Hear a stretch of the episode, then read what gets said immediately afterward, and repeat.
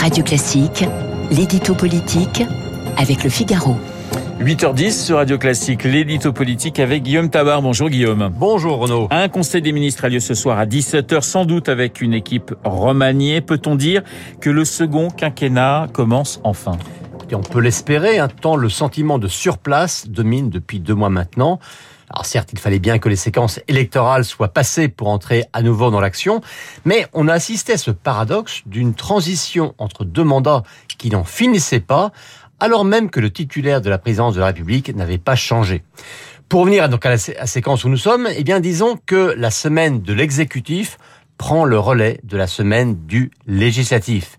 Pendant dix jours, en effet, tous les regards étaient braqués sur l'Assemblée nationale, élection de Yael Braun-Pivet au perchoir, constitution des groupes, répartition des postes, élection du mélanchoniste Éric Coquerel à la présidence de la commission des finances. On n'a parlé que de ça.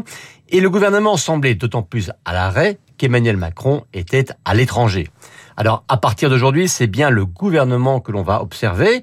Il y a ce remaniement hein, que l'on attend a priori dans la journée le Conseil des ministres, au cours duquel Emmanuel Macron devrait fixer sa ligne de conduite à l'équipe Borne-Remanier, et puis mercredi, le discours de politique générale de la Première ministre, où l'on devrait enfin apprendre ce que le gouvernement veut faire précisément et selon quel calendrier. Alors, remaniement imminent, donc, Borne 2 sera-t-il très différent de Borne 1 Écoutez, d'abord, on aurait parlé de Borne 2 si Elisabeth Borne avait démissionné, que sa démission avait été acceptée et qu'elle avait été officiellement renommée à Matignon.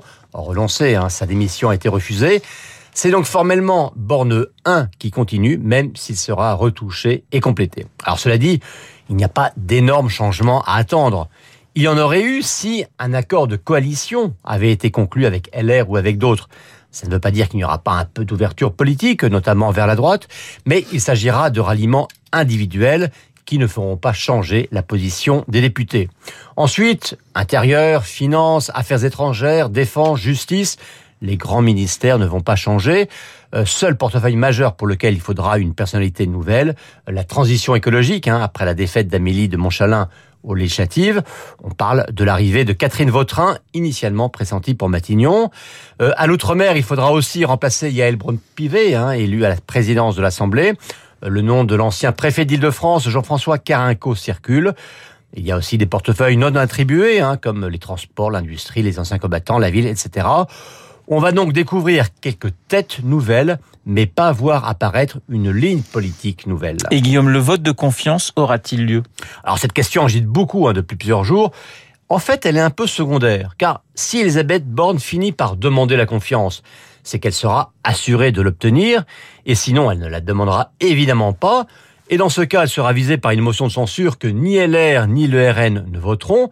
Autrement dit, dans les deux cas, le gouvernement Borne ne tombera pas. L'important mercredi ne sera donc pas un éventuel vote, mais le contenu de son discours. L'édito politique signé Guillaume